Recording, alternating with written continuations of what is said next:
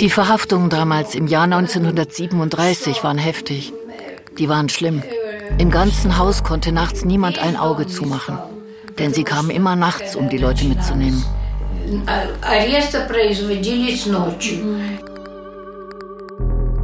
Die Stimme, die ihr hier hört, ist die von Olena Ilivna Lugova. Aufgenommen in Kiew im Mai 2022. Da ist sie 93 Jahre alt. Ihr Gedächtnis funktioniert hervorragend. Vor allem an die Zeit des großen Terrors kann sie sich gut erinnern. Die Zeit der stalinistischen Säuberungen. Sie sind immer mit dem Auto vorgefahren, ganz leise. Und im Haus waren alle wach und haben gezittert. Für wen sind sie wohl dieses Mal gekommen? Und dann Schritte. Bum, bum, bum. Und dann Schreie. Schreckliche Schreie. Einige Historikerinnen und Historiker zählen Hunderttausende, andere sprechen von Millionen Opfern. Inhaftiert, gefoltert, exekutiert. Olena, ihre Mutter und ihre Schwester werden überleben. Olenas Vater, Ilja Lugovi, nicht. Im Leben meiner Großmutter war das wohl eines der größten Traumata. Das sagt ihre Enkelin Alisa. Aber es war nicht das erste Trauma und sollte auch nicht das letzte sein. Als kleines Kind erlebt Olena die Folgen der von Moskau ausgelösten Hungerkatastrophe Holodomor in den Jahren 1932-1933, bei der Millionen Ukrainer sterben. Zehn Jahre später, 1941, sieht sie mit an, wie Juden von deutschen Soldaten an ihrem Fenster vorbeigetrieben werden, in ein tief eingeschnittenes Tal namens Babin Yar. Sie sind wahrscheinlich zehn Tage gelaufen, nicht weniger. Und sie wussten es bereits. Sie wussten bereits, dass sie erschossen werden.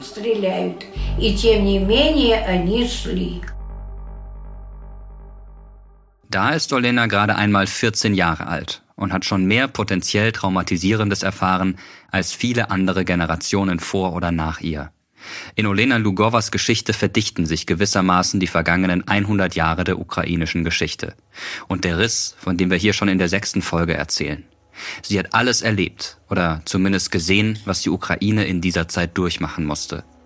Darum erzählen wir hier ihre Geschichte. Sie war nicht verbittert, überhaupt nicht, gar nicht. Man hat das Gefühl, das ist eigentlich jemand, der mit seinem Leben, trotz all des Leids, totalen Frieden gemacht hat und eigentlich mit sich selbst auch sehr im Reinen ist. Das war so mein Eindruck. Das sagt Alexandra Roykov, Redakteurin im Auslandsressort des Spiegel. Sie hat Olena Lugova im Mai 2022 in Kiew getroffen. Denn da gibt es noch etwas. Olena ist damals in der Ukraine eine kleine Berühmtheit. Wegen ihrer Lebensgeschichte. Aber vor allem wegen des Kriegs und der, naja, sagen wir mal, Art und Weise, wie ihre Familie sie darüber informiert hat. Oder auch nicht. Man hat schon äh, manchmal Wut in ihrer Stimme gehört. Ehrlich gesagt, die Wut war wirklich äh, stärker in den Momenten, als es um die aktuelle Lage ging und darum, dass man ihr den Krieg verschwiegen hat. Da war sie wirklich wütend. Ja, ihr habt richtig gehört. Einen ganzen Monat lang tut ihre Schwiegertochter alles, um der schwerhörigen Olena zu verheimlichen, dass Russland die Ukraine angreift. Um sie, die schon so vieles mitgemacht hat, vor der schrecklichen Realität zu schützen. Ein bisschen wie in dem Film Goodbye Lenin. Für Olena ein Unding. Die Wahrheit ist ihr wichtig. Egal wie schlimm es ist. Ich will es wissen. Das Schlimmste, das Schwierigste. Ich will es wissen. Verstehst du? Hallo, hier ist Mirko Drotschmann und mir geht's auch häufig so, dass ich alles wissen will. Gerade auch die Dinge, die vielleicht nicht so schön sind. Und wenn ihr uns bis hierher gefolgt seid in unserem Terra X Podcast Ukraine der Riss, dann habt ihr euch ganz offensichtlich dafür entschieden, Dinge erfahren und verstehen zu wollen. Wenn ihr die ersten fünf Folgen noch nicht gehört habt, dann geht am besten noch einmal zurück und fangt von vorne an. Jede einzelne Folge steht zwar für sich, aber das Verständnis für die Zusammenhänge baut sich mehr und mehr auf.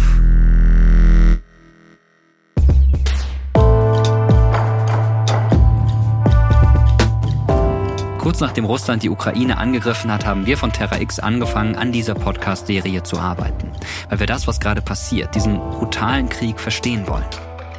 Wir haben versucht, eine Antwort auf die Frage zu finden, wie konnte es eigentlich so weit kommen?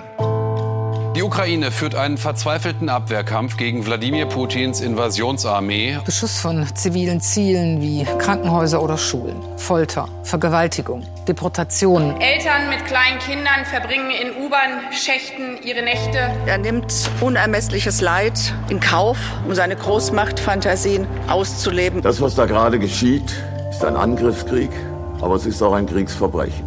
Und das bedeutet, die Welt danach ist nicht mehr dieselbe wie die Welt davor. Zusammen mit einem Team aus Historikerinnen und Historikern wollen wir herausfinden, was die Ukraine zu dem gemacht hat, was das Land heute ist. Und was das Verhältnis zu Russland damit zu tun hat. Wir haben unzählige kleine und große Momente in der Vergangenheit entdeckt, die das heute beeinflussen. Der Stand unseres Podcasts ist dabei Ende September 2022. Es wird in diesem Podcast auch um Krieg, um Terror, um Flucht und Tod gehen. Bitte gebt auf euch acht, wenn ihr ihn hört. Wir haben uns außerdem dafür entschieden, ukrainische Ortsbezeichnungen zu benutzen. Das kann manchmal ungewohnt klingen, weil wir im Deutschen bisher die russischen Bezeichnungen gewohnt sind. Kiew, Tschernobyl. Jetzt also Kiew, Tschernobyl. Mit den ukrainischen Ortsbezeichnungen wollen wir der aktuellen Situation so gut wie möglich gerecht werden. Wir wollen mit diesem Podcast eines zeigen. Geschichte findet nicht im luftleeren Raum statt. Sie hat großen Einfluss auf unser Leben, auf unsere Geschichte und Geschichten. Die Vergangenheit ist nicht tot. Sie ist nicht einmal vergangen. Wenn es eine Geschichte gibt, die das Zitat von William Faulkner immer wieder belegt, dann ist es die von Olena. Hier ist Folge 6. Olena und die Macht der Geschichte.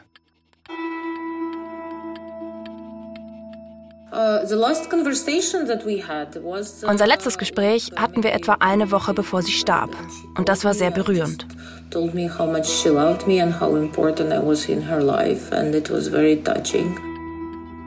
Im Juni 2022, als wir das erste Interview mit Olenas Enkelin Alisa führen, ist da noch viel Schmerz und Trauer. Alisa lebt mit ihrer Familie seit einigen Jahren in den USA, in San Jose. Das liegt an der Westküste bei San Francisco. In einem Monat hätte Olena ihren 94. Geburtstag gefeiert. Doch jetzt ist sie tot, gestorben an Altersschwäche. Und Alisa muss einsehen, dass sie sich nicht persönlich von ihrer Oma verabschieden kann. Die Reise zur Beerdigung in diesen Kriegszeiten war für sie unmöglich. Was aber geht? Sich daran erinnern, was für eine besondere Frau Olena war.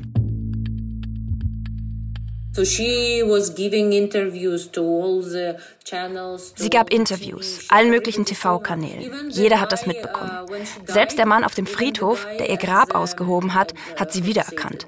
Er hat sich erinnert, dass er Olena kürzlich im Fernsehen gesehen hat. Und wir dachten, wow, sie ist berühmt. Oh, I saw this lady on the TV recently. And we were like, wow, that's, you know, fame, celebrity. Olenas Enkelin Alisa Lotzkina arbeitet als Künstlerin und Kuratorin und hat dazu beigetragen, dass heute so viele Menschen von Olena wissen. Im Frühjahr postet sie eine Bildcollage in den sozialen Netzwerken. Darauf zu sehen, die Köpfe von Stalin, Hitler und Putin. In der Mitte sitzt Olena, lächelt freundlich.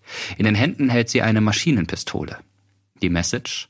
Diese Frau nimmt es mit allen Diktatoren auf. Denn sie ist bewaffnet. Und zwar auch im übertragenen Sinne mit ihrer Lebensgeschichte, mit der Erinnerung an viele Erlebnisse, die nicht immer gut waren, aber die sie alle überstanden hat und die sie zu dem gemacht haben, was sie war. Eine Frau mit Haltung. Was von Olena bleibt, ist unter anderem ihre Erinnerung an die Sowjetunion. Und die bleibt wiederum lebendig durch ihre Enkelin Alisa und die stundenlangen Gespräche, in denen Olena ihr davon erzählt hat.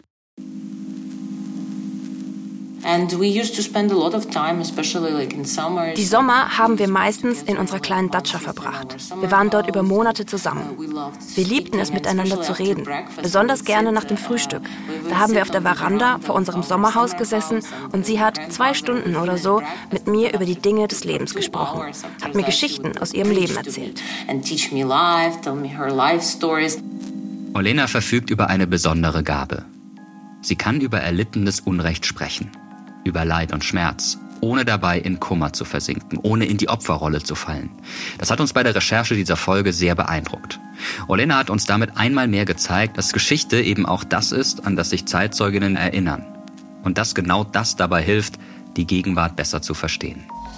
Uh, Sie vermittelte mir eine Vorstellung davon, wie die Welt war, was das 20. Jahrhundert, was ihr Leben ausgemacht hat. Die Geschichte des 20. Jahrhunderts in der Ukraine, durch das Brennglas von Olenas Leben betrachtet, beginnt sie mit einer riesigen Katastrophe. In den Jahren 1932, 1933, da ist Olena gerade einmal vier Jahre alt leiden viele Ukrainer unter einer Hungersnot. Eine Hungersnot, die aber nicht auf schlechtes Wetter oder Schädlinge zurückzuführen ist, sondern auf politischen Willen. Der Holodomor. Die Tötung durch Hunger. Konservative Schätzungen haben immer gesagt, fünf Millionen Tote äh, für die ganze Sowjetunion. Inzwischen geht man eher davon aus, dass es vier bis fünf Millionen Tote allein in der Ukraine gab und äh, insgesamt an die 10 Millionen an Hunger gestorben sind. Susanne Schattenberg ist Professorin für Geschichtswissenschaft an der Uni Bremen und Direktorin der Forschungsstelle Osteuropa, eine Ukraine-Kennerin. Wie gesagt, als das passiert, ist Olena gerade einmal vier. Also in dem Alter, in dem Kinder anfangen, sich erinnern zu können.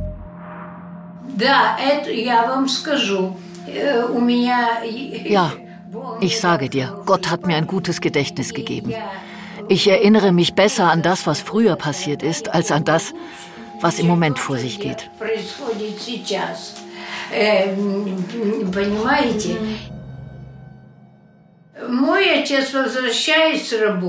Mein Vater kommt von der Arbeit nach Hause und da hat er eine Frau gesehen, die kurz davor war zu sterben. Alle waren am Verhungern. Olena und ihre Familie wohnen Anfang der 1930er Jahre in Kiew, wo das Leben, wie in vielen Städten der Ukraine, auf den ersten Blick ganz normal zu laufen scheint. Doch nur wenige Kilometer außerhalb der Stadt auf dem Land, wo es eigentlich immer genug zu essen gibt, spielen sich grausame Szenen ab. Die Ernte war gut, aber die Behörden haben eine Säuberung der Bevölkerung durchgeführt. Sie wollten Menschen zwingen, in bäuerlichen Kollektiven zu arbeiten. Aber die Leute wollten das nicht. Schon 1921 hatte Lenin auf dem Parteitag der Kommunistischen Partei Russlands die Maxime vorgegeben, ich zitiere, der Bauer muss ein wenig Hunger leiden, um dadurch die Fabriken und die Städte vor dem Verhungern zu bewahren. Im gesamtstaatlichen Maßstab ist das eine durchaus verständliche Sache. Dass sie aber der zersplittert lebende, verarmte Landwirt begreift, darauf rechnen wir nicht. Und wir wissen, dass man hier ohne Zwang nicht auskommen wird. Zitat Ende. Dieser Zwang der trifft die Bauern in der Ukraine mit voller Wucht. Die Städte waren abgeriegelt in, in der Ukraine. Also die, die Städte selber äh, waren noch leidlich mit Lebensmitteln äh, versorgt, äh, genauso wie in Russland und anderen äh, Sowjetrepubliken. Und die Bauern sollten vor den Stadttoren verhungern und die Städter sollten davon eben nichts äh, mitbekommen. Als Olenas Familie mit der Hungersnot konfrontiert wird, ist bereits Josef Stalin an der Macht. Und er versucht, die reichen Bauern, sogenannte Kulaken, von ihrem Besitz zu trennen. Zwangskollektivierung. Wobei Stalin das natürlich nicht so nennt. Die Kollektivierung wird als freiwillig dargestellt. Durchgeführt wird sie in der gesamten Sowjetunion, in besonderem Maße aber in der Ukraine. Stalin hofft damit auch nationale Unabhängigkeitsbestrebungen im Keim zu ersticken. Vor allem aber ist es für ihn der notwendige Schritt, um den Kapitalismus zu überwinden. Und auch die Finanzierung der Industrialisierung spielt eine Rolle. Bei diesem Projekt scheint ihm jedes Mittel recht. Leidtragende sind in erster Linie die Bauern. Es wird nach Kategorien tatsächlich ein Teil sofort nach Sibirien als Straftäter, als Konterrevolutionäre verbannt, wo sie sich selbst überlassen werden und ein Drittel entweder auf der Fahrt oder dort stirbt. Dann wird nach Kategorie 2 werden die Leute ähm, anderswo angesiedelt und Kategorie 3 ist, dass die noch im Dorf bleiben dürfen, aber nur die schlechtesten Ackerflächen zugewandelt werden. Also es ist wirklich ein, eine unglaubliche Entwurzelung und Gewalt, die äh, dort entfacht wird. Ich erinnere mich, wie meine Großmutter erzählte, wie schrecklich das war, den Menschen sprichwörtlich beim Verhungern zuzusehen. Weil das ist ja so, dass der Bauch anschwillt, wenn du verhungerst.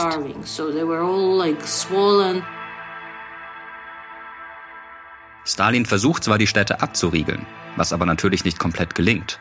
Und so kommt es zur Begegnung von Olenas Vater und dieser Frau, die ganz offensichtlich in großer Not ist. Sie war halb bewusstlos. Sie hat sich bereits an der Eingangstür unseres Hauses angelehnt. Und er, naja, konnte die Frau ja nicht ignorieren, oder? Sie konnte sich kaum noch bewegen. Er hat sie irgendwie auf seine Schultern gehievt. In unserem Haus gab es keinen Aufzug und wir haben im dritten Stock gewohnt. Aber er hat sie zu uns nach Hause gebracht und meine Mutter hat gesagt, mein Gott, was hast du getan? Wir haben zwei Kinder. Vielleicht hat sie Flöhe. Und dann hat er zu meiner Mutter gesagt, zieh sie aus und gib ihr was zum Anziehen.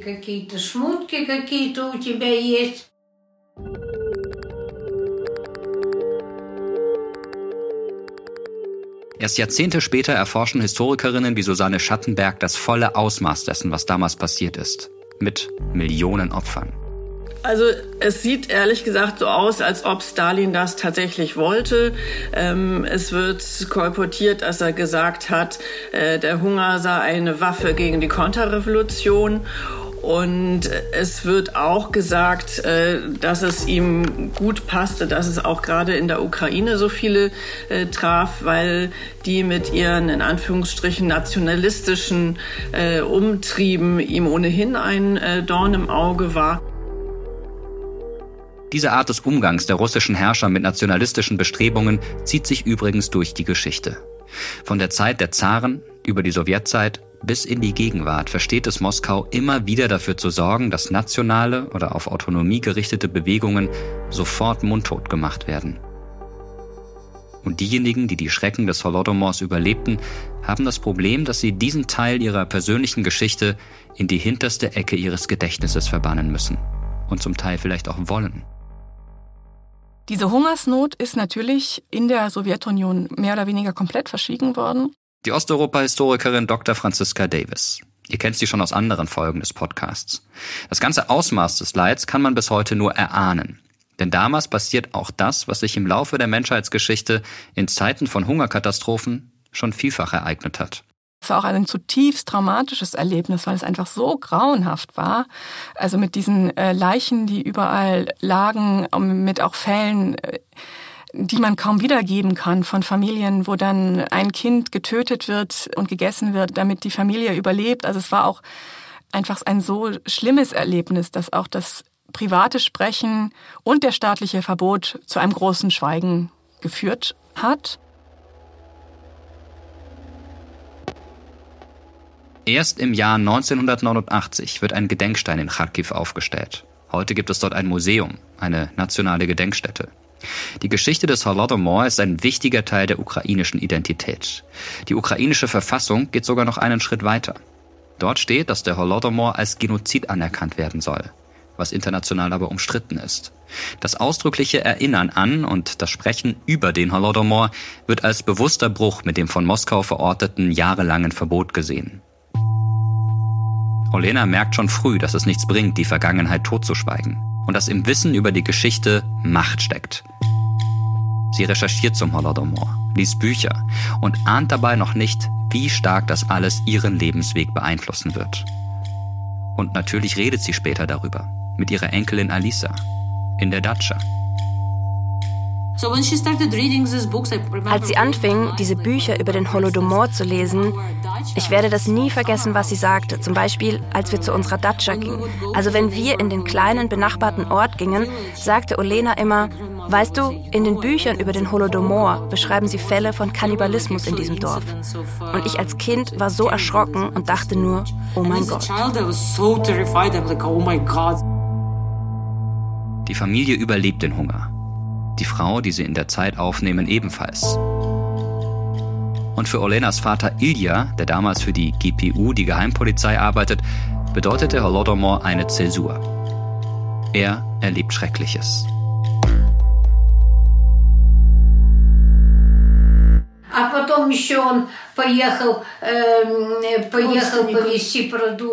Er wollte seinen Verwandten Lebensmittel bringen. Und unterwegs wird er von seinen Nachbarn überfallen und fast getötet. Die Angreifer nehmen ihm die Hälfte der Lebensmittel ab. Er hat sie angeschrien. erinnert euch nicht an mich. Ich bin doch der Lugovoy. Und dann erst haben sie ihn in Ruhe gelassen.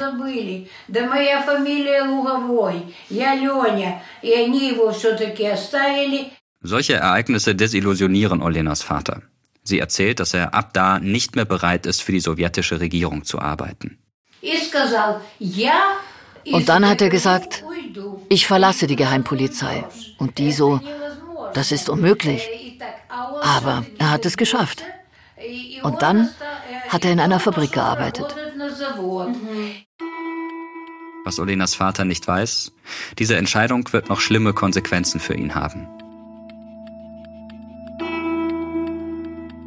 Zwangskollektivierung, Enteignung und die Hungerkatastrophe von 1932, 1933 ein dunkles Kapitel, an das sich schnell das nächste, ebenso dunkle Kapitel der sowjetisch-ukrainischen Geschichte anschließt. Auf den großen Umbruch folgt die große Säuberung. Wohlgemerkt, das sind die Begriffe der sowjetischen Politpropaganda. Der Umbruch, das war die Zwangskollektivierung mit dem Holodomor und Millionen Toten. Und anstelle von wörtlichen Verharmlosungen wie Säuberung oder im Englischen Great Purge sprechen Historikerinnen wie Susanne Schattenberg vom großen Schrecken, vom Great Terror. Der sogenannte große Terror 1937-38 trifft wirklich alle Bevölkerungsgruppen, alle Bevölkerungsschichten und ist auch sehr also vielschichtig in diesem Sinne, dass zwar zum einen vor allem die Führungskader äh, verhaftet und erschossen werden, also aus Partei, Staat, äh, Wirtschaft, Wissenschaft etc., äh, dass es der Terror sich dann aber auch ganz stark wirklich gegen die breite äh, Bevölkerung äh, richtet. Und ähm, da kann es eigentlich so gut wie jeden treffen. Erste Verhaftungen beginnen schon 1933. Aber im Jahr 1937 nimmt Stalins sogenannte Säuberung unvorstellbare Ausmaße an. Es beginnt so etwas wie eine Hexenjagd. Es trifft auch Olenas Vater, der nach der Hungersnot nicht mehr für den Geheimdienst arbeiten wollte. Und offensichtlich war das der Grund, warum er zu Beginn der Massenverhaftungen im Jahr 1937 einer der ersten war, die gefangen genommen wurden.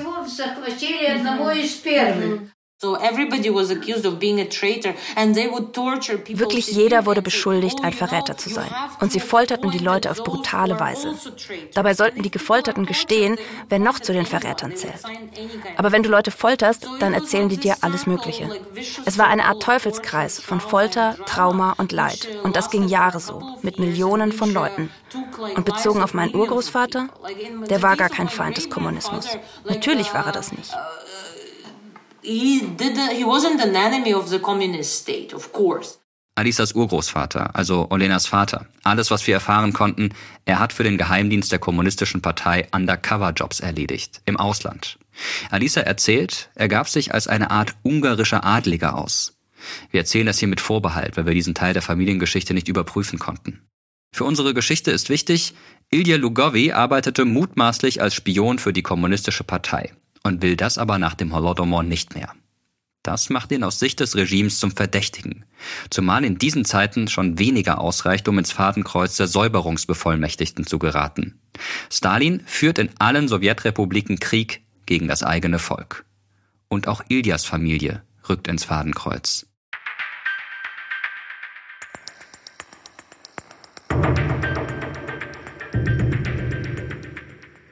Heute, 85 Jahre später, wissen wir etwas mehr.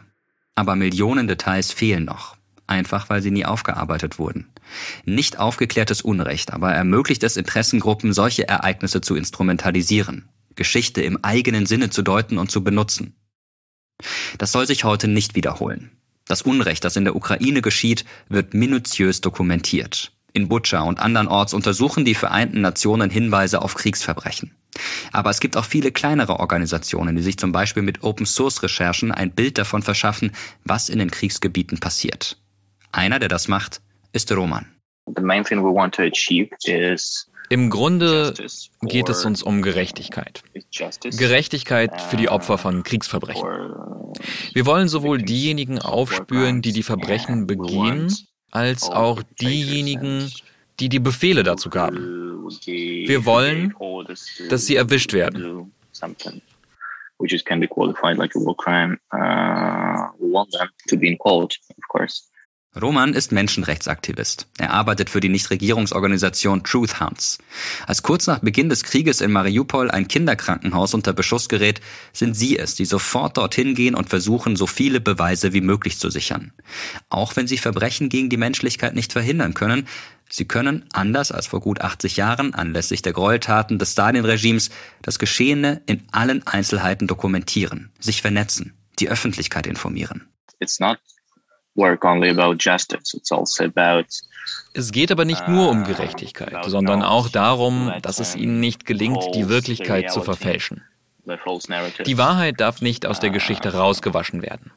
Es geht darum, beides zu sichern, die Wahrheit und die Geschichte. Yeah, so it's also about about fixing the truth in the history. Auf der Website der Truth Hounds sind sie zu finden. Reports, Dossiers, die klar dokumentieren, wo Menschen unter Machtmissbrauch leiden und wer dafür verantwortlich ist, was in Wahrheit vor sich geht. Schlimm genug ist sie, die Wahrheit. Vor gut 80 Jahren, als Olenas Vater Ilja im Jahr 1937 verhaftet wird, ins Gefängnis kommt, sind Olena, ihre Mutter und ihre Schwester weit davon entfernt, die Wahrheit zu kennen.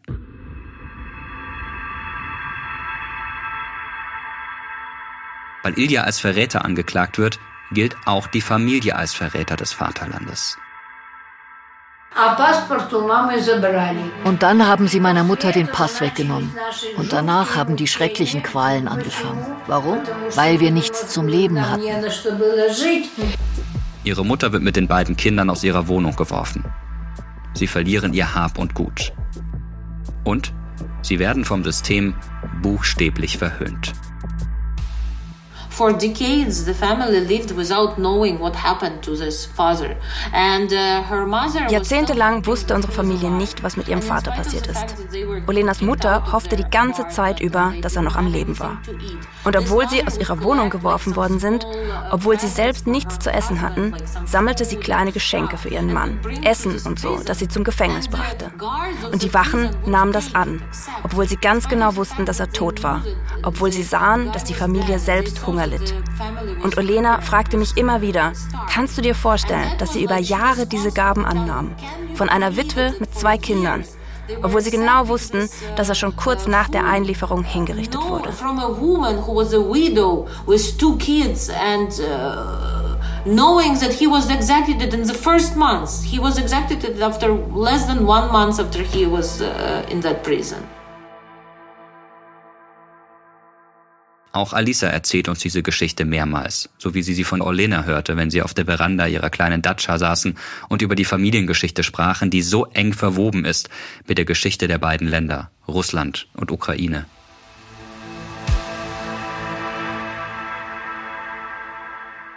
for my mother, uh, for my grandmother, this uh, execution of her father was a very big trauma. Für meine Großmutter war die Exekution ihres Vaters ein großes Trauma. Sie war da ja gerade erst neun. Und außerdem hatte die Familie dieses Stigma, Verräter des Vaterlandes.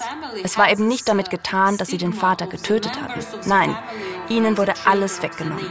Ihre Wohnung, alles. Fast wäre Olenas Mutter in den Gulag geschickt worden. Alles haben sie ihnen genommen. Das war ein großes Trauma.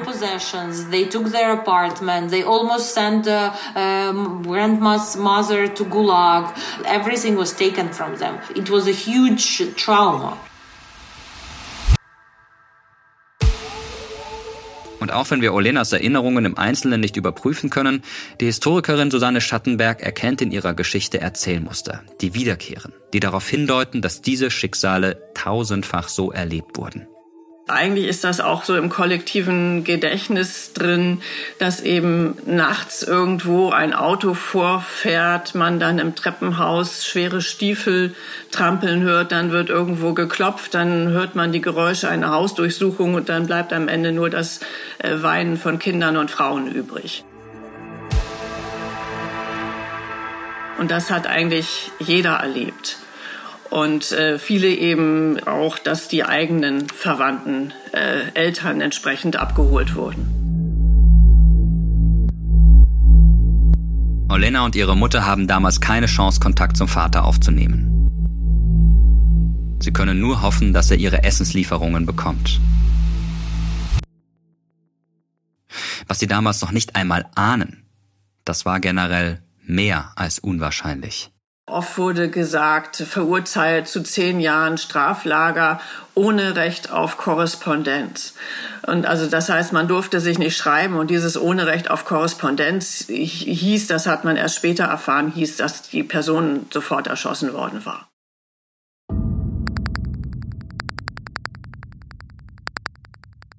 Machtlosigkeit. Das Gefühl einer gewalttätigen Willkür ausgeliefert zu sein. Diese Empfindung brennt sich in dieser Zeit tief in die Köpfe vieler Menschen ein. Und auch heute fühlen sich Ukrainerinnen und Ukrainer wieder machtlos, fürchten um ihre Existenz, ihre Sicherheit und ihr Leben. Und sie brauchen nicht nur materielle Hilfe. Also ich heiße Maria Subrun, ich arbeite als Dolmetscherin äh, bei Refugio München. Ich wohne seit vier Jahren in München, ich studiere hier auch Übersetzen und Dolmetschen. Ich bin Jana Samsoniuk, ich bin Ärztin von erster Beruf und zweiter mein Beruf ist Psychologin. Xenia Panikova arbeitet als Psychotherapeutin. Zana, Xenia und Maria erreichen wir an einem Nachmittag in München. Dort arbeiten sie mit vielen weiteren Kolleginnen und Kollegen für die Organisation Refugio. 30 bis 40 Prozent der Asylsuchenden in Deutschland, so die Zahlen von Refugio, leiden an traumabedingten psychischen Erkrankungen bei Kindern und Jugendlichen sogar jede und jeder zweite. Nur die wenigsten von ihnen erhalten eine angemessene Behandlung. Seit Kriegsbeginn helfen sie bei Refugio den vielen Ukrainerinnen und Ukrainern dabei, ihre Erlebnisse, ihre Traumata zu verarbeiten. Also die Hauptaufgabe jetzt momentan von äh, unserem Zentrum ist vor allem eine Hilfe für ukrainische Frauen und ihre Kinder. Ähm, das heißt die Stabilisierung von denen. Und ähm, was auch ganz wichtig ist, ist die Prävention von äh, posttraumatischem ähm, Stressstörung. Die Expertinnen und Experten treffen Mütter, die sich emotional taub fühlen, nicht mehr über ihre Gefühle sprechen wollen oder können. Sie bieten Familien- und Einzeltherapien beraten und begleiten. Häufig schaffen sie es, so erzählen Maria und Xenia, zuerst die Kinder zum Sprechen zu bringen. Und erst darüber auch die Mütter. Und so unterschiedlich der Krieg 2022 und die Zeiten des Holodomors und des stalinistischen Terrors vor mehr als 80 Jahren auch scheinen mögen, bei Refugio sehen sie Parallelen. Also es gibt etwas, was ähm, ganz ähnlich ist an Olenas Geschichte. Also so, dass alle Menschen gleiche Gefühle haben. Olena hat auch früher wahrscheinlich Angst, Wut, Liebe, andere solche Grundgefühle gehabt. Und äh, genau das Gleiche haben Menschen jetzt hier, also in 2022, äh, als sie 1933 hatte. Doch die Möglichkeiten, sich in belastenden Situationen professionelle Hilfe zu holen, die gibt es in Olenas Leben die längste Zeit nicht. Aus Sicht der Therapeutinnen macht sie aber genau das Richtige. Es ist sehr wichtig, über solche schwere Gefühle reden zu können, wieder in diese Erinnerungen zu kommen, einfach das Ganze zu besprechen.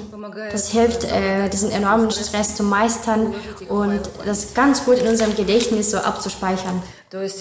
Kann man sagen, dass Olena auf diese Weise wahrscheinlich diese drei Generationen äh, behandelt hatte, sozusagen, durch diese Gespräche. Und dabei, erzählt Alisa, geht es immer wieder um die Zeit des stalinistischen Terrors, dessen Ausmaß auch heute noch kaum vorstellbar ist. Und dieser Prozess ist wirklich gruselig, muss man sagen, grauenhaft, denn eigentlich soll diese ganze Aktion äh, ab August 37 vier Monate lang dauern und diese Listen sollen abgearbeitet werden. Und dann melden aber die äh, Geheimdienste, die NKWD-Agenten relativ früh. Wir haben jetzt die Listen abgearbeitet. Was sollen wir denn tun? Hier gibt es doch immer noch antisowjetische Elemente. Wenn man sich allein an die dokumentierten Fälle hält, dann kommt man auf circa 700.000 Opfer. Schätzungen aber gehen bis in die Millionen. Ich denke, dass wir eine unglaublich große Dunkelziffer haben. Nochmal Susanne Schattenberg. Daher tendiere ich eher zu den äh, hohen Zahlen, denn wenn man sich anschaut, dass diese Mordmaschinerie mindestens anderthalb Jahre äh, angehalten hat und, und wie viele Familien betroffen waren, finde ich ehrlich gesagt 700.000 eher eine geringe Zahl. Ja.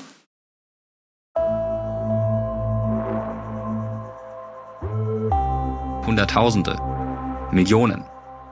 Die Gefahr bei diesen großen Zahlen ist ja immer, dass wir den Bezug verlieren.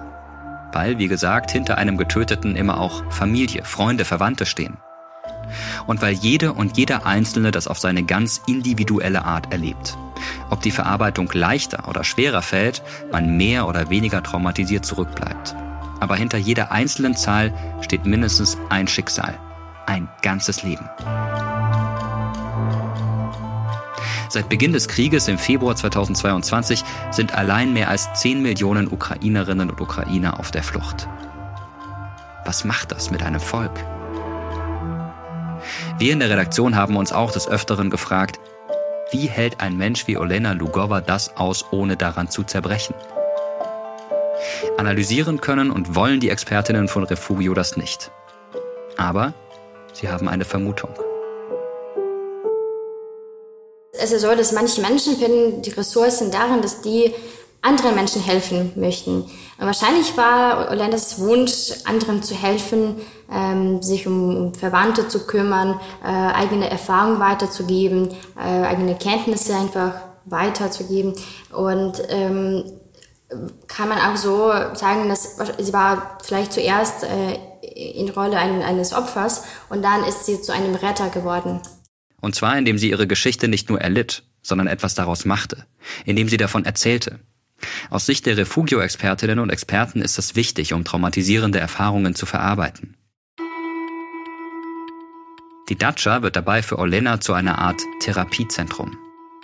Sie und ihre Enkelin auf der Veranda, das könnte wirklich geholfen haben. Und obwohl die Geschichten so grausam und traurig sind, Alisa ist davon überzeugt, dass sie Olena selbst nur wenig anhaben konnten. You know, for me, she's always this uh, little girl uh, who is very inquisitive and who Weißt du, für mich wird sie immer dieses kleine, sehr neugierige Mädchen bleiben, das seinen Vater verlor. Das durch all diese Härten durch musste, dabei aber nie aufgehört hat, optimistisch zu sein. Ausgestattet mit viel Humor, sehr viel Ironie, viel Interesse am Leben und viel Talent. Und einem guten Erinnerungsvermögen. Und obwohl sie fast 94 geworden ist, du hast das alles in ihren Augen gesehen.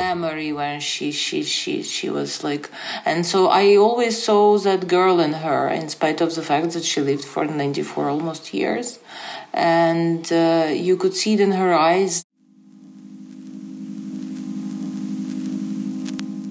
Olena Lugova gehörte zeitlebens zu denen, die sich erinnern, die reden und ihre Geschichte teilen. Und, was für die Nachwelt fast noch besser ist, die Spiegelautorin Alexandra Roykov hat sie noch kurz vor ihrem Tod besucht. Und deshalb haben wir die Gelegenheit, Olena selbst zu hören. Alexandra erinnert sich noch gut an das Interview mit Olena. Lena Lugova sitzt in ihrem Lehnstuhl an der Wand und ich sitze ihr von ihr aus gesehen links schräg gegenüber. Alexandra Roykov recherchiert damals, wie es alte Menschen in der Ukraine, die nicht mehr so mobil sind, überhaupt durch den Krieg schaffen. Sie selbst spricht Russisch, Olena Russisch und auch Ukrainisch. Und Rechts schräg gegenüber von ihr sitzt meine Übersetzerin Katja Lutzka, die ukrainisch übersetzt, falls es nötig sein wird. Ist es aber nicht, sondern Olena Gova und ich unterhalten uns auf Russisch. Zusätzlich sitzt ihre Schwiegertochter direkt neben ihr an ihrem rechten Ohr, um ihr meine Fragen ins Ohr zu brüllen. Ich brüll zwar von links schon, aber es reicht nicht, sondern die Schwiegertochter brüllt quasi nochmal von rechts äh, ganz nah an ihr Ohr. Und genau, so sitzen wir drei Stunden lang und unterhalten uns über das ganze vergangene Jahrhundert und ein bisschen des aktuellen. Eigentlich ist es Zufall, dass sie bei der Recherche auf die Geschichte von Olena stößt, die 93-Jährige, die nichts vom Krieg mitbekommen soll. Und meine Vermutung war, dass die Frau vermutlich keine herausragende Interviewpartnerin sein wird. Also jemand, der 93 ist und nicht mehr gut hört, auch nicht mehr gut sieht. Ich dachte, wahrscheinlich wird sie irgendwie in kurzen, knappen Sätzen antworten, aber vermutlich ja, wird das jetzt kein Interview, bei dem man sich nachher denkt, wow, einfach weil sie wahrscheinlich schon zu alt ist, um jetzt irgendwie so richtig grandios zu erzählen. Aber Alexandra merkt schnell, dass sie mit ihrer Einschätzung daneben liegt und zu wie vielen geschichtlichen Ereignissen Olena jeweils ganz persönliche Erinnerungen hat. Sie hat fantastisch erzählt von ihrer Geschichte. Ähm, sie konnte sich an unglaubliche Details erinnern, die irgendwie 80 Jahre zurückliegen. Eines davon liegt zu dem Zeitpunkt genau 81 Jahre zurück. Das Massaker von Babin Yar.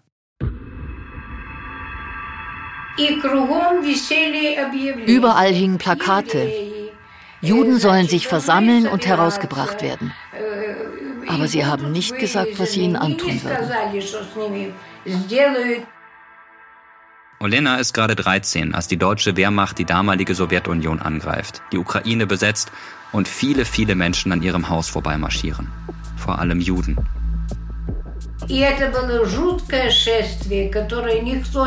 Es war ein schrecklicher Marsch, den nie jemand vergessen könnte. Schon am ersten Tag wussten wir, dass Juden getötet werden.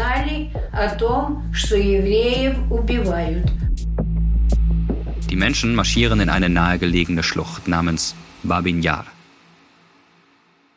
Dass das eine Schlucht ist, kann man heute auch kaum noch erkennen, weil äh, später in den 60er Jahren Abraumschutt von einer Fabrik abgelagert wurde. Und dort sind die Jüdinnen und Juden aufgefordert worden, äh, sich auszuziehen. Spätestens in dem Moment war auch allen klar, was da passiert. Und äh, dann sich an den Abgrund zu stellen, wo sie dann erschossen wurden. In zwei Tagen waren das an die 30.000. Statt sich von diesem grausamen Ort fernzuhalten, gehen Olena und ihre Freunde genau dorthin.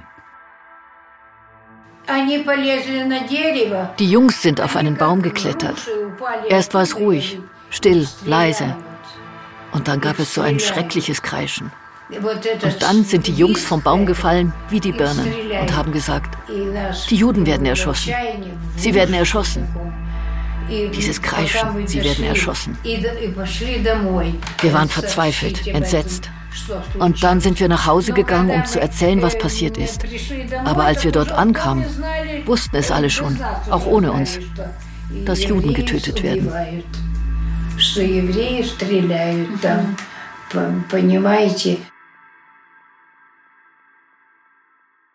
Da sie nicht alle äh, am ersten Tag haben erschießen können, hat man da einen Großteil auch in der Nähe noch eingepfercht. Also auch das hat die Bevölkerung mitkriegen können, dass da noch viele äh, Hunderte eingesperrt waren. Und insgesamt geht man aber davon aus, dass äh, auch in späteren Mordaktionen dort um die 75.000 Menschen begraben sind.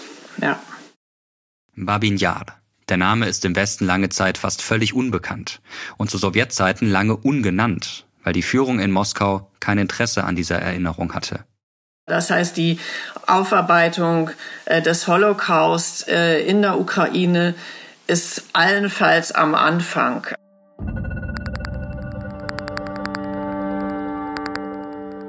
Als Oljena mit der Spiegeljournalistin Alexandra Roykov über Babin Yar spricht, erzählt sie ihr auch, wie sie damals die Deutschen erlebt hat. Also für das, was sie erzählte, war das sehr nüchtern. Historikerin halt, ne? Was für sie am schlimmsten war, also mein Gefühl ist, dass für sie, aber auch für ganz viele Ukrainer, ähm, muss man sagen, die Sowjetherrschaft schlimmer war als jetzt die Herrschaft der Nazis. Vielleicht weil Olenas persönliches Leid, wie der Verlust des Vaters und die Ächtung der Familie, mit der Sowjetherrschaft verknüpft war und nicht mit den Nationalsozialisten, die sie zwar auch als Schrecken erlebt, deren Gräueltaten aber vor allem andere treffen. Trauma. Das kommt aus dem Griechischen und bedeutet Wunde. Was uns im Leben wie tief verwundet, das ist von Mensch zu Mensch unterschiedlich. Und entsprechend unterschiedlich sind auch die Folgen. Einige durchleben ein traumatisches Ereignis immer wieder. Andere versuchen es zu verdrängen. Oder sie stumpfen in ihren Gefühlen ab. Olena macht etwas anderes. Sie entscheidet sich aktiv dafür, sich der ukrainischen Geschichte zu stellen. Und damit auch ihrer eigenen. Und so schreibt sich Olena mit 16 Jahren im Jahr 1944 an der Fakultät für Geschichte an der Uni in Tschernowitz ein. Sie will Historikerin werden. Im Prinzip eine gute Idee. Denn Geschichtswissenschaft war sicherlich in der Sowjetunion die, die heikelste Wissenschaft überhaupt. Und eigentlich, wenn man nicht 100 Prozent Partei, Soldat, Soldatin war, äh, hätte man besser davon die Finger lassen müssen. Olena war das eher nicht, aber das hält sie nicht ab. Nach zwei Jahren wechselt sie nach Kiew an die Schewtschenko-Universität und macht 1949 ihr Diplom in Fachrichtung ukrainische Geschichte. Der Start ihrer wissenschaftlichen Karriere. Da wurde die Tochter dieses Menschen, der im Gefängnis hingerichtet wurde, Historikerin. Sie musste ihren familiären Hintergrund verschweigen, weil sie in der Sowjetunion ja als Vaterlandsverräterin galt. Da war sie also, diese Vaterlandsverräterin. Erst nach Stalins Tod wurde das besser. Aber als sie anfing zu studieren, lebte er ja noch. Nach seinem Tod begann dann eine relativ liberale Zeit, in der sich Menschen für Geschichte interessierten.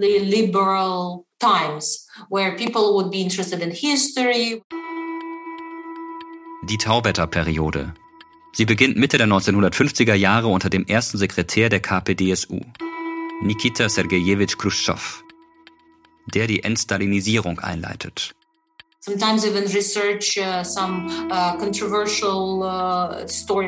Auf einmal gab es sogar ein paar kontroverse Geschichten über Stalin. Man konnte plötzlich über bestimmte Dinge reden. Das macht Olena. Sie arbeitet inzwischen als Historikerin am Institut für Geschichte der Ukraine an der Akademie der Wissenschaften in Kiew. Dort schreibt sie Mitte der 1960er Jahre an einer Arbeit mit dem Titel Zur Lage der Ukraine in der Zeit des Kapitalismus. Olena erwähnt ihn auch in ihrem Interview mit Alexandra.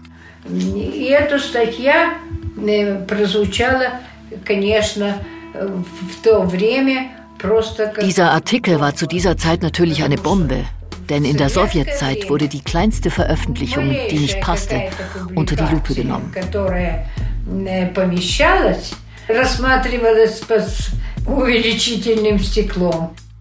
Ihre These, das Verhältnis der Ukraine zu Russland sei das einer Kolonie zu einer Kolonialmacht. Sie analysiert darin, wie umfassend die Unterdrückung der Ukrainer im zaristischen Russland stattfand, in allen Bereichen des gesellschaftlichen Lebens, und wie die Ukraine als Rohstoffquelle ausgenutzt wurde. Das passt aber nicht zum Selbstverständnis der damaligen Sowjetunion. Die verkauft ja das Verhältnis zwischen den Staaten seit jeher als brüderlich. Also damit war sie sicherlich äh, ihrer Zeit voraus, aber auch eben lag sie jenseits der konsensualen äh, Meinung. Von daher ist das schon sehr äh, mutig. Olena testet also die Grenzen des Sagbaren aus, oder besser gesagt, des Schreibbaren. Denn seit Mitte der 1960er Jahre ändern sich die politischen Vorzeichen wieder mag auch dann mit der Zeit zusammenhängen, dass eben Khrushchev seit 64 abgesetzt ist. Äh, das heißt, dieses Tauwetter, das wieder mehr sagbar war, ist vorbei. Ähm, und gleichzeitig 1968 haben wir den Prager Frühling. Das heißt, es gibt schon eine große Nervosität äh, gegenüber Abweichung der Prager Frühling, der versucht dem Sozialismus ein menschliches Antlitz zu geben und die Niederschlagung des Aufstandes in Prag durch Truppen des Warschauer Paktes auf Befehl der Regierung in Moskau. Die Führung in Moskau befürchte, dass die Rufe nach Freiheit und Selbstbestimmung Kräfte erzeugen, die die Sowjetherrschaft unterwandern. Und Olena? Die hat ihre Arbeit inzwischen fast fertig geschrieben, aber hat Probleme, sie zu veröffentlichen. Deshalb versucht sie es mit einem Trick. Ich habe dann Lenins Werke verwendet, die, die er vor der Machtübernahme der Kommunisten geschrieben hat.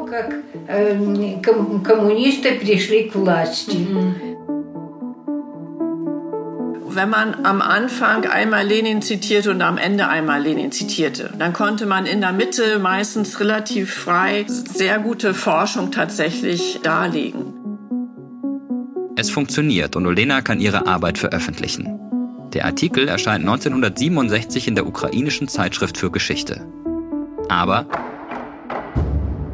er löst ein Beben aus. Ihr direkter Vorgesetzter an der Universität verliert seinen Posten. Und auch Olena muss zittern. Ich habe fast meinen Job verloren. Aber ich hatte Glück. Olena bekommt nur ein Veröffentlichungsverbot, aber darf bleiben. Uh, uh, Sie wurde verurteilt für ihre Arbeit und bekam ein Publikationsverbot von fünf Jahren. Sie machte sich ganz sicher keine Illusionen über die Beziehung der beiden Länder.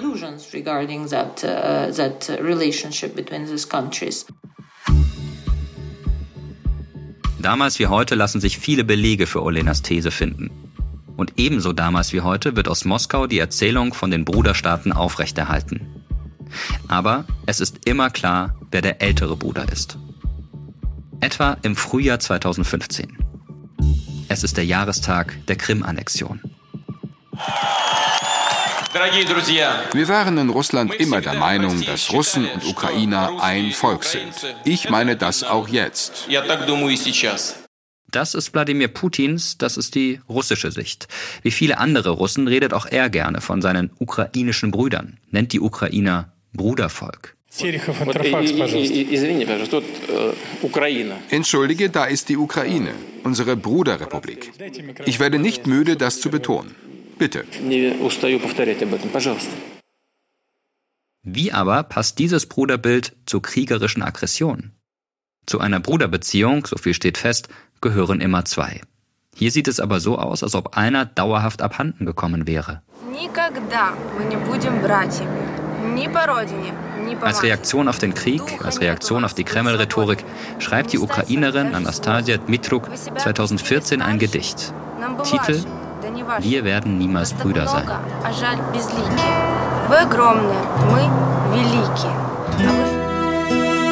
Das Gedicht geht viral, wird rezitiert, vertont, gesungen, markiert klar den Bruch zwischen Russland und der Ukraine und wie verschieden ihr jeweiliger Blick auf die Geschichte und auf die Gegenwart ausfällt. Духа нет у вас быть свободными, нам не стать с вами.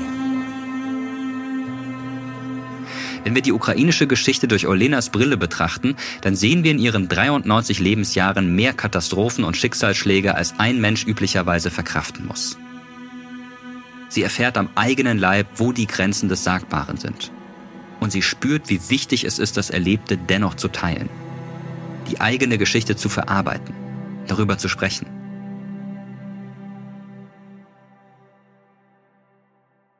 Am liebsten machte sie das mit ihrer Enkelin Alisa in der kleinen Datscha in Livacha, 20 Kilometer südwestlich von Kiew auf einer kleinen Veranda. Uh,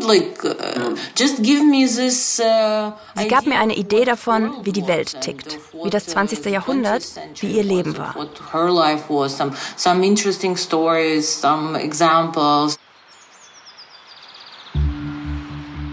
Über eine schreckliche Katastrophe, die Olenas Leben im 20. Jahrhundert auch noch berührte, haben wir noch gar nicht gesprochen. In unserem Podcast haben wir ihr eine ganze Folge gewidmet. Die fünfte. Und plötzlich merkst du, das ist keine normale Wolke. Die Reaktorkatastrophe von Tschernobyl. Wenn du deinen Vater verloren hast und deinen Ehemann und dann verlierst du dein einziges Kind, was dir mehr als alles andere am Herzen liegt. Ich muss schon sagen, das ist eine beachtliche Menge an Stress und Trauma. Stress und Trauma.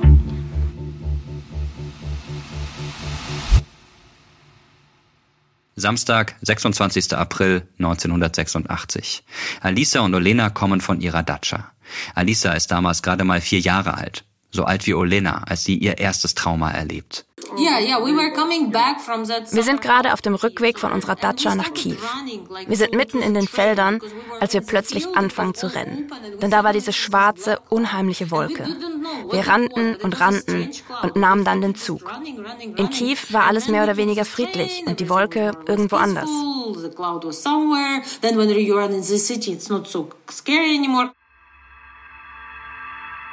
Sie gehen nach Hause und denken, dass sie dort Alisas Vater, Olenas einzigen Sohn, treffen. Der hatte zu der Zeit gerade den Job gewechselt und war für ein Praktikum bei der örtlichen Polizei. Uh, Als wir heimkamen, war er nicht zu Hause. Später in der Nacht kam er zurück und erzählte meiner Großmutter, dass es eine Explosion gegeben habe und dass er und andere den Auftrag hätten, Kinder aus der Region um Tschernobyl zu evakuieren. Olenas Sohn Vyacheslav Jurjevic und andere Kräfte helfen in den darauffolgenden Tagen und Wochen dabei, mit Bussen tausende Menschen aus einem Umkreis von 30 Kilometern zu evakuieren. Dabei versucht die Führung in Moskau den Gau immer noch herunterzuspielen, um eine Massenpanik zu vermeiden. Das Regime signalisiert, alles unter Kontrolle. Auch weil nur wenige Tage später der Tag der Arbeit ansteht. Und die Kommunisten wollen, dass Zehntausende Menschen in der Hauptstadt an der Parade teilnehmen. There was this uh, first of May demonstration in uh, uh, Kiev and May Day was Die Mai-Demo in Kiew ist ein großer sowjetischer Feiertag.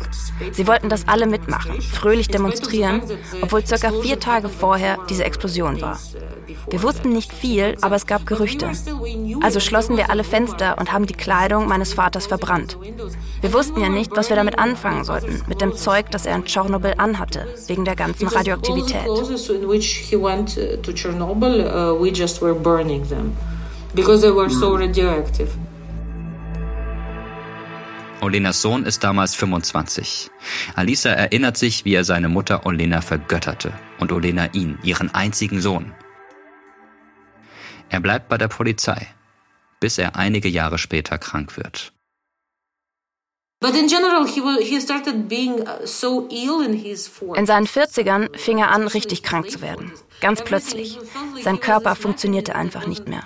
Und ich glaube, es hat etwas damit zu tun, dass er so viel Radioaktivität abbekommen hat.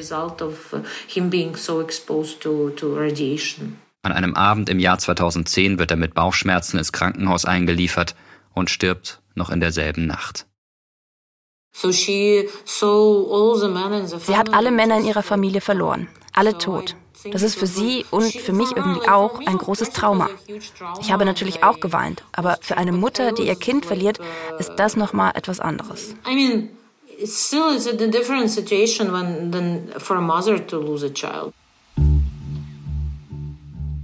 Gerade wird von Russland ein neues, dunkles Kapitel in der ukrainischen Geschichte geschrieben.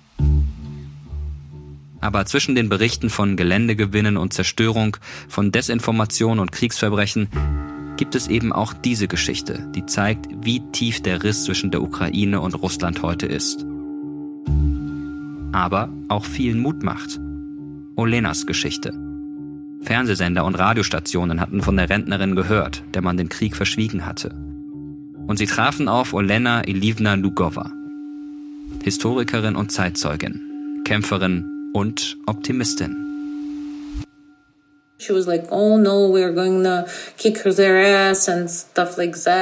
Sie meinte, hey, wir treten denen kräftig in den Hintern. Oh, Sie war auf einmal voller Energie. Sie sagte, das sei eine Krise und alle müssten da jetzt zusammenhalten. Plötzlich fing sie an, Lieder zu singen. Sie wollte, sie wollte Optimismus verbreiten. Und alle Nachbarn riefen sie auf einmal an, weil sie sie im Fernsehen gesehen hatten. Und dann rief sie mich an und sagte, hey, die Menschen wollen meinen Rat. Alle kommen und wollen wissen, was ich zum Krieg denke. Sie sagte mir, sie sei jetzt eine wichtige Instanz und fragte direkt nach, tust du eigentlich irgendetwas für die Ukraine? Sie selbst hat ihren Teil getan, mit ihrer Haltung, mit ihrer Lebensgeschichte und dadurch, dass sie immer wieder davon erzählt hat, bis zu ihrem Tod im Juni 2022.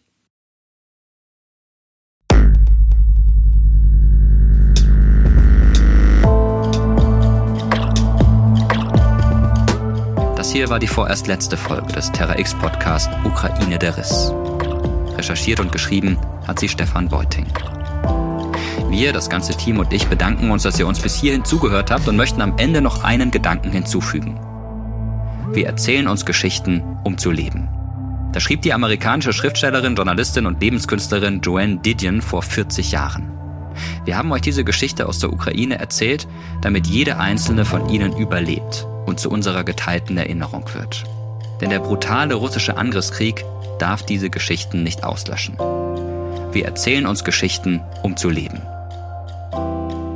Wenn euch unser Terra X Podcast Ukraine der Riss gefallen hat, dann erzählt es weiter. Denn je mehr Menschen diese Geschichten kennen, umso mehr wird der Irrsinn dieses Krieges vielen bewusst werden. Und vielleicht, wirklich nur vielleicht, einen nächsten Krieg verhindern helfen.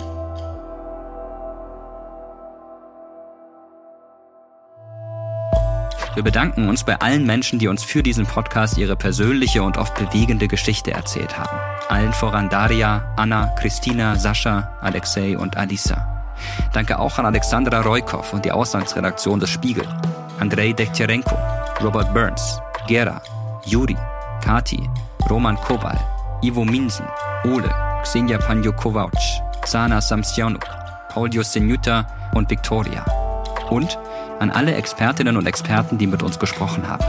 Melanie Ahn von der Uni Freiburg, Mariana Butcherin von der Harvard Kennedy School, Franziska Davis von der LMU München, Jochen Helbig von der Rutgers University in New Jersey, Ulrike von Hirschhausen von der Uni Rostock, Jan Kusper von der Uni Mainz, Anna Samina von der Uni Passau, Frank Sauer von der Universität der Bundeswehr in München und Susanne Schattenberg von der Uni Bremen. Ukraine der Riss ist eine Produktion des ZDF in Zusammenarbeit mit Kugel und Niere. Zum Redaktionsteam gehören Stefan Beuting, Johanne Burkhardt, Jochen Dreier, Maria Fedorova, Dennis Kogel, Tatjana Tameros und ich, Mirko Drotschmann. Producerin Ukraine, Tanja Schatz. Übersetzungen Elena Kant, Maria Suprun und Julia Jutschenko. Historische Fachberatung Jan-Klaas Behrens, Regina Elsner und Walter Tromm. Aufnahme und Tonbearbeitung Luca Piparo und Simone Hundrieser. Audioproduktion und Sounddesign Lenz Schuster. Produzentin Kugel und Niere Elisabeth Fee. Redaktion ZDF Katharina Kolvenbach, Heike Schmidt und Jens Monat.